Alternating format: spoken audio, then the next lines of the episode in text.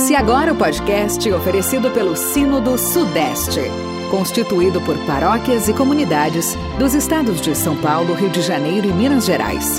Nosso objetivo é a proclamação do Evangelho de Jesus Cristo de acordo com a identidade e confessionalidade luterana.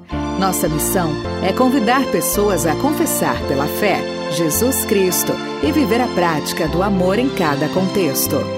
A IECLB, juntamente com o Sino do Sudeste e suas comunidades, é uma igreja bem perto de você.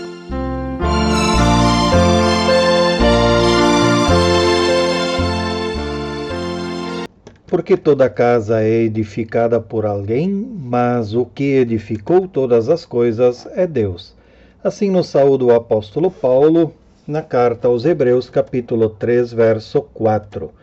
Com esta palavra bíblica, acolhemos vocês neste podcast. O tema de hoje é continuidade do tema da semana passada, Dia Mundial do Meio Ambiente. As paróquias do Núcleo Rio de Janeiro realizaram uma live por ocasião da data no dia 5 de junho. Nela, as professoras Maria Cristina Doglio Bersing, da Universidade Estadual do Rio de Janeiro, e membra da paróquia em Niterói, e a professora Bettina Ruppelt, da Universidade Federal Fluminense, membro da Paróquia Norte do Rio de Janeiro, falam de possibilidades práticas à luz da fé e do compromisso cristão com a criação. São reflexões que culminam em dicas e orientações de como cuidar, como ser mordomo da criação de Deus. E são orientações que você e eu podemos acolher em nossas casas. Ouçamos por primeiro a professora Maria Cristina, em seguida a professora Betina. Né? Então, nosso tema é igreja, ecologia e urbanicidade. Né? E é um diálogo, então, do nosso, né, do núcleo de comunidade do Luterano do Rio de Janeiro, né, e do Sino do Sudeste da ISLB. E vamos falar um pouquinho sobre ecologia e urbano. E aí, é interessante que o pastor José começou a falar um pouquinho sobre o que significa a ecologia, antes de discorrer um pouco sobre o texto bíblico. E eu vou fazer, então, um pouco o contrário. Né? Eu vou falar um pouco, vou também trazer um texto bíblico, mas não vou é, fazer uma análise teológica eu vou me inspirar no texto bíblico para falar um pouquinho sobre ecologia e cidade, ecologia e urbano. Então, iniciando, né, o, texto né, motivador dessa conversa é sobre né, a criação de Deus né, e a criação da humanidade. E a humanidade está no jardim. Né, e é, nós humanos fomos criados a partir do pó da terra. Então, essa expressão é muito interessante. O pastor José se refere né, a essa expressão também. Isso significa que nós somos feitos da mesma essência da Terra, do planeta. Nós somos parte do planeta. E como o pastor José já falou, nossa função é cultivar e guardar. Né? Ainda um pouco sobre o que o pastor José falou. Né, a, o texto em Gênesis 1, 31, né, na primeira parte, fala: E Deus viu que tudo que havia feito era muito bom. E eu parto, então, né, para pensar, e essa é uma motivação né, que, me, que me desperta, que é a questão de que tudo que Deus fez é bom. Né? Toda a criação é, é, boa, é importante, e nós somos parte dessa criação. Nós estamos irmanados a essa criação. E é, é com essa perspectiva que eu caminho. Né? A, a minha formação é, tanto em termos religiosos, né, a minha formação como cristã, como também a minha formação na área de ciências biológicas. Então, essas duas formações, elas caminharam juntas, e é nessa perspectiva que eu vou trazer um pouco, vou falar um pouco no dia de hoje. E aí, contrastando com a ideia do jardim, a ideia de harmonia, né, a ideia né, de de que a humanidade está para cultivar e guardar, eu trago como um exemplo a cidade de cidade, o texto que fala sobre Babel, sobre a Torre de Babel, que está em Gênesis, Gênesis 11, 1 a 9. Se a gente for ler o texto, né, como o pastor José né, nos desafia a fazer uma leitura dos textos bíblicos a partir da ótica né, da ecologia, eu penso também, né, esse texto é, pensando né, na, na cidade, que recebeu o nome de Babel, como uma história típica de uma metrópole, né? a típica história de uma cidade. A ideia de Babel, a expressão né, Babel é sinônimo de caos, de confusão. Até hoje a gente usa essa expressão. Né? Torre de Babel quando é alguma coisa muito confusa, né? muito é, problemática. E aí é, eu queria é, falar um pouquinho sobre é, a três aspectos que se destacam aqui, né, quando a gente pensa na Torre de Babel. Uma é querer construir uma torre que chegasse aos céus. E é, lembrando que, que né, a, naquele, naquele período, o povo né, de, de, Israel, o povo hebreu, era um povo mais nômade ou semi-nômade, e que é, não era um povo de concentração urbana. Mas era essa ideia de Babel, era concentração urbana, né, num espaço urbano, e que tem essa ideia de se construir uma torre que chegasse aos céus. Isso lembra muito as nossas cidades, né, cada vez com arranha-céus mais altos, maiores, né, e cada vez desafiando mais ainda, né, cada vez é, uma cidade que tem uma torre mais alta, outra característica é a que essa iniciativa ela desagradou a Deus. Né? É, não foi algo que agradasse a Deus, justamente porque se afastou desse propósito inicial de guardar, né, de, de cuidar né, da, da terra. É, e aí a gente tem também um, um, um contexto né, que é muito característico dessa, dessa história, que é a confusão de vozes, de línguas. E a gente pensa o seguinte, né? O que fez com que essas pessoas quisessem construir uma torre que chegasse ao céu? Então a gente vê aí a ideia de ganância, né? Uma presunção, uma pretensão, né? Um desafio, né? Até mesmo a Deus. Eu quero chegar até Deus a ideia de querer sempre mais, nunca ficar satisfeito, né? A ideia de que o céu é o limite. Eu vou buscar algo, né, cada vez mais. E também a ideia de ficarem famosos, né? A, essa é uma expressão que é usada também no texto, né? A ideia de ficar famoso. Que que, que os outros vão pensar? Então, é, esse texto ele traz essas questões. E aí o que a gente pode ver, né? É, e eu trago um pouquinho na leitura que eu faço do texto é, de sobre Babel, é a partir de um texto publicado no portal luterano, luteranos, é, do de Evaldo Luiz Pauli, no ano de 1987, também por essa época, né, do Dia Mundial de Meio Ambiente. E ele fala é, sobre a, o que demandava né, a construção de uma grande torre, de uma cidade com esse, com esse planejamento. Né? O planejamento de uma obra né, dessa envergadura necessitaria de vários profissionais, profissionais com características diferentes, com funções e status diferentes.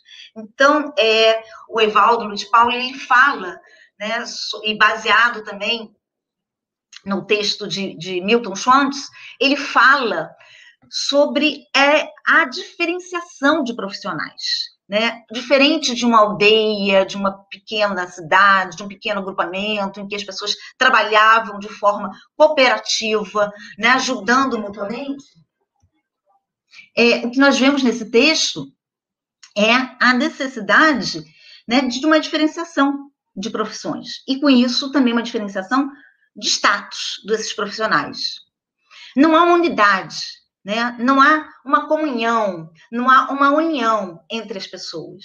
Embora o texto fale né, da importância que se dá a, a eles não serem espalhados pela terra, mas não há uma preocupação com o cuidado do ambiente e nem com o cuidado do outro. O foco é a construção, o foco é a fama. E meio a uma população concentrada geograficamente, começa a haver ruídos de comunicação entre o povo. Passam a não se entender mais. Então, a formação de bolhas de separação, né, das pessoas estarem sozinhas em meio à multidão. E aí a gente vê como esse cenário é tão parecido com o cenário em que vivemos atualmente, em que há separação entre as pessoas, em que há preconceito, né, em que há desvalorização do próximo, a desvalorização do ambiente. Né? Aqui fala que as pessoas faziam tijolos com terra, né, com barro cozido. Então, é, imagino o impacto ambiental que poderia ter naquele contexto, sem haver né, uma necessidade, uma vez que havia tanto espaço, tanta terra livre né, a ser cultivada. E aí, qual seria a percepção de Deus nesse contexto? Né? A gente vê no versículo 6 que Deus fala: isso que eles estão fazendo é apenas o começo. Logo serão capazes de fazer o que quiserem. Então, queria que a gente pensasse um pouquinho nesse texto, né? nessa, nessa expressão, né? fica aí o convite para leitura também, a ideia de logo serão capazes de fazer o que quiserem. E aí, o que, que a gente pensa nesse sentido? É, a missão que Deus tinha dado anteriormente de cultivar e guardar se torna, né, aos poucos, o fazer o que quiser. Né? O céu é o limite. O degradar o ambiente é o limite. Né? A gente não tem ideia do que, do que, que é. Né? O que, que pode? Vai se consumindo, vai se usando, vai se retirando da terra, vai se retirando os metais, vai se retirando, né? se destruindo os solos, destruindo as plantações, as, as árvores, as florestas. Então, o que eu queria dizer aqui é que o problema não está na cidade em si. A cidade é consequência desse problema, dessa mentalidade, dessa percepção que se distancia do propósito inicial de Deus. E eu queria trazer uma palavra que eu acho muito bonita, que me, me né, fala bastante, que é atribuída ao chefe Seattle, né, é, indígena Seattle, em 1854, e é uma carta dirigida ao presidente dos Estados Unidos que quer comprar né, a terra indígena. Ele fala o seguinte: tudo que está tudo está relacionado entre si. Tudo quanto agride a terra, agride os filhos da terra. Não foi o homem que teceu a trama da vida, ele é meramente um fio da mesma. Tudo que ele fizer, a trama a si próprio fará.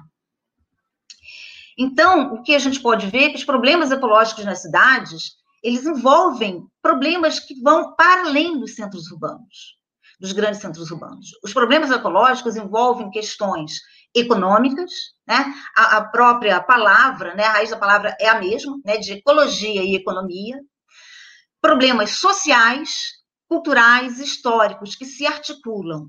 Não dá para pensar em ecologia sem pensar nesses aspectos. Né? A degradação ecológica está relacionada também com uma degradação social, né? uma degradação é entre pessoas, uma desvalorização de tudo que Deus criou, né? os seres vivos como um todo, inclusive os próprios seres humanos.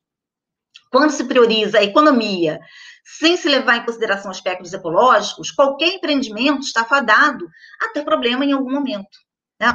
E os impactos ecológicos nas cidades não resultam apenas do que ocorre nas cidades, mas também do que ocorre no campo, nas matas, nos ecossistemas nativos que estão sendo degradados.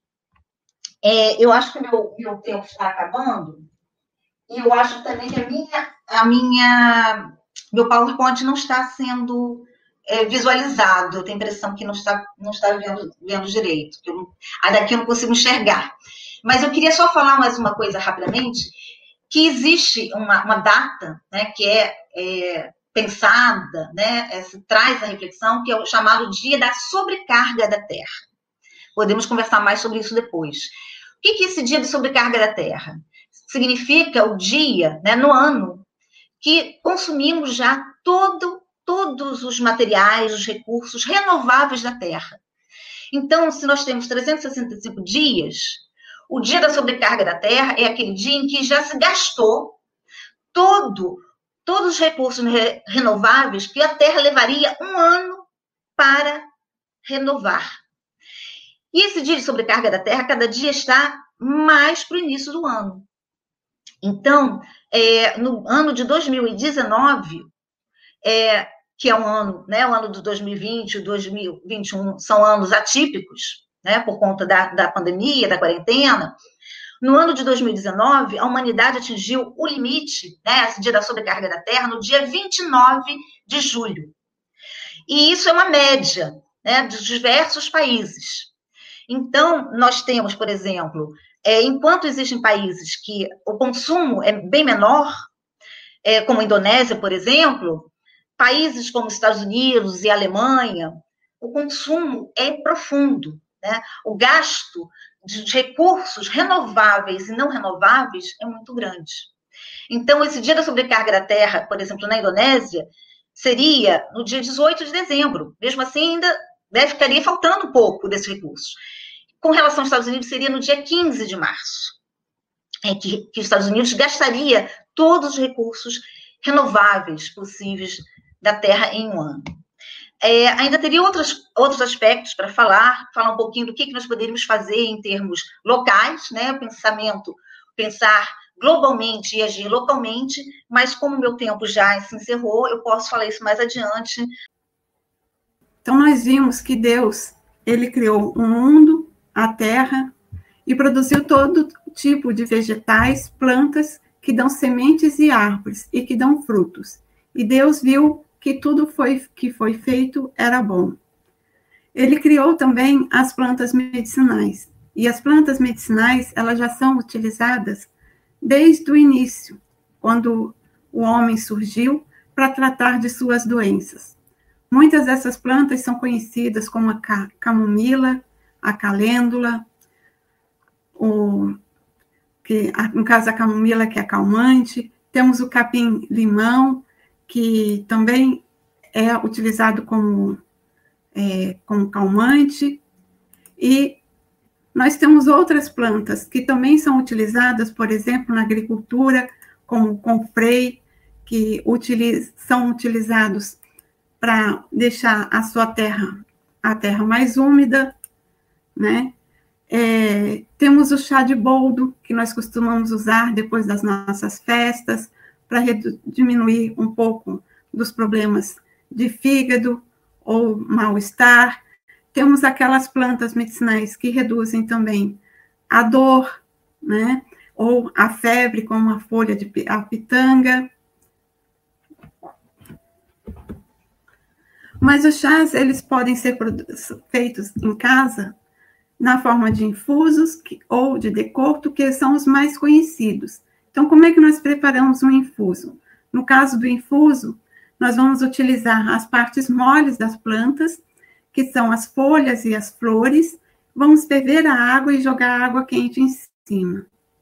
O decocto nós fazemos com as partes duras da planta, como cascas e raízes. Então, nós vamos ferver a água junto com a planta por cerca de 5 a 10 minutos e vamos deixar abafar.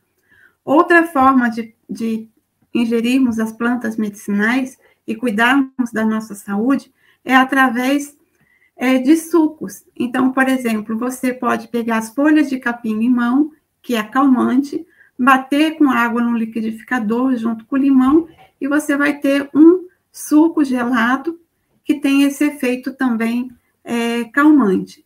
Podemos fazer alguns xaropes, como o xarope de guaco, que é muito conhecido e muito utilizado.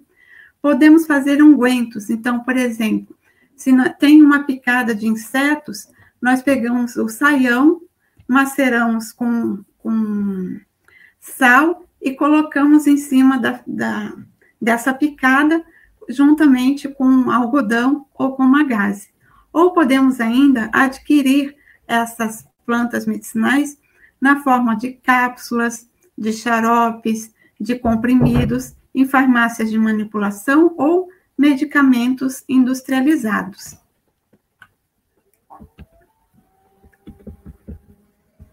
Né? Como nós podemos ter, então, as plantas medicinais dentro das nossas casas? Né? Muitos de nós moramos em apartamentos e temos áreas pequenas. Nós podemos utilizar as caixas de leite, que não, longa vida, Podemos enfeitar essas caixas com desenhos e, e plantar alguma planta medicinal, ou uma flor, ou um condimento. Né? Nós podemos usar caixotes velhos né, de madeira, e dentro desses caixotes nós podemos plantar, ou podemos pegar alguns vasos com plantas e fazer de forma ornamental. Podemos ainda utilizar pneus velhos né? Colocamos terras nesses pneus e plantamos as nossas plantas medicinais ou os nossos condimentos. Né? Isso já é para quem tem um quintal um pouco maior. Podemos pegar vasos, bacias, né? Aqui em casa nós temos inclusive uma pia. Em vez de jogarmos a pia fora, nós colocamos no quintal e plantamos flores, né? Então isso já você já precisa de um ambiente maior. Mas se eu não tenho como plantar ou colocar no, no, na sala um enfeite, alguma coisa, como que eu posso ter uma planta medicinal em casa? Nós podemos adquirir em, em lojas específicas e podemos colocar dentro de potes de gelatina, de geleia, né? Em vez de jogar aqueles potes fora, vamos reciclá-los, né? Lembre-se sempre de colocar também o nome da planta e a data de que você adquiriu. Dessa forma, estamos cuidando não só da nossa saúde, mas também da saúde do meio ambiente, porque estamos reciclando algo que seria jogado fora. Né? Outra forma de usarmos as plantas medicinais é através de sachês e de alguns produtos que nós podemos preparar em casa para dar um cheiro mais gostoso à nossa casa. Podemos fazer produtos de limpeza, então, nós vamos dar algumas dicas. Ao chupar uma laranja, uma tangerina ou limão, não jogue a casca fora, né? Seque a casca e faça um, um chá, um infuso, ou então junte casca de laranja, cravo, canela e de repente, quem sabe uma, uma meia velha ou algum tecido, faça um, um, sachê, um sachê para colocar dentro dos armários ele vai deixar o seu armário mais perfumado, vai repelir as traças, e também alguns desses você pode, é, por exemplo, cravo, canela, anis estrelado, louro, você pode colocar em potes de vidros, em potes plásticos e colocar de enfeites na sua sala, que vão ajudar a repelir também insetos, como, por exemplo, os mosquitos. Você pode pegar as plantas medicinais ou plantas que têm um cheirinho mais agradável colocar dentro de um álcool. Né? Então, para cada um litro de álcool, se você colocar 100 gramas de cravo, 100 gramas de canela, 100 gramas de capim-limão e deixar por 15 dias né, em local escuro e agitando três vezes ao dia, você depois pode aspergir no meio ambiente. Né? Se for o álcool 70, vai ajudar a, combater, a matar os vírus, né, as bactérias e você ainda vai ter um ambiente cheiroso. Esse álcool né, pode ser utilizado também como produto de limpeza. Se a ele você adicionar 3 a 4 gotas de detergente líquido e uma colher de sopa de vinagre, né? Ele é, fica uma, uma, um produto excelente para limpar vidros, espelhos e superfícies, né? Com isso, você estará reciclando materiais você estará contribuindo com o meio ambiente, porque esses materiais, quando entrarem também em contato com o meio ambiente, eles são biodegradáveis, né? Então, Deus, ele criou o mundo, criou a terra, criou as pessoas, criou os animais, né? Ele produziu na terra, ele produziu vários tipos de vegetais que dão sementes, que dão árvores, que dão frutos, que dão vida. Deus viu que isso tudo que ele havia criado era bom. E cabe a nós, né, cuidarmos de tudo que Deus criou. Então, através das plantas medicinais, nós podemos cuidar da nossa saúde, podemos cuidar da saúde dos animais, podemos cuidar também das saúdes de outras plantas, né? E nós também podemos cuidar do meio ambiente no momento em que nós usamos materiais reciclados que iriam para o lixo, que iam contaminar a água e o solo, e usar esses recipientes, então, para cultivarmos as plantas, né, que salvam vidas. Então, se Deus criou tudo isso, nós também devemos, temos a obrigação de cuidar de tudo aquilo que eles nos deu de graça. Depois das explanações das professoras Maria Cristina e Betina, a quem agradecemos, convidamos para uma palavra de oração. Querido Deus, graças te damos pela criação, pelas águas, pelos animais, pelas plantas, pelos alimentos, por tudo o que fizeste. Te pedimos, ó Deus, ajuda-nos a cuidar e preservar o meio ambiente, obra das tuas mãos. Ajuda-nos a agir de forma consciente e responsável com tudo o que criaste. Oramos de forma especial, Senhor, pelas vítimas do clima, do desequilíbrio ambiental que já existe.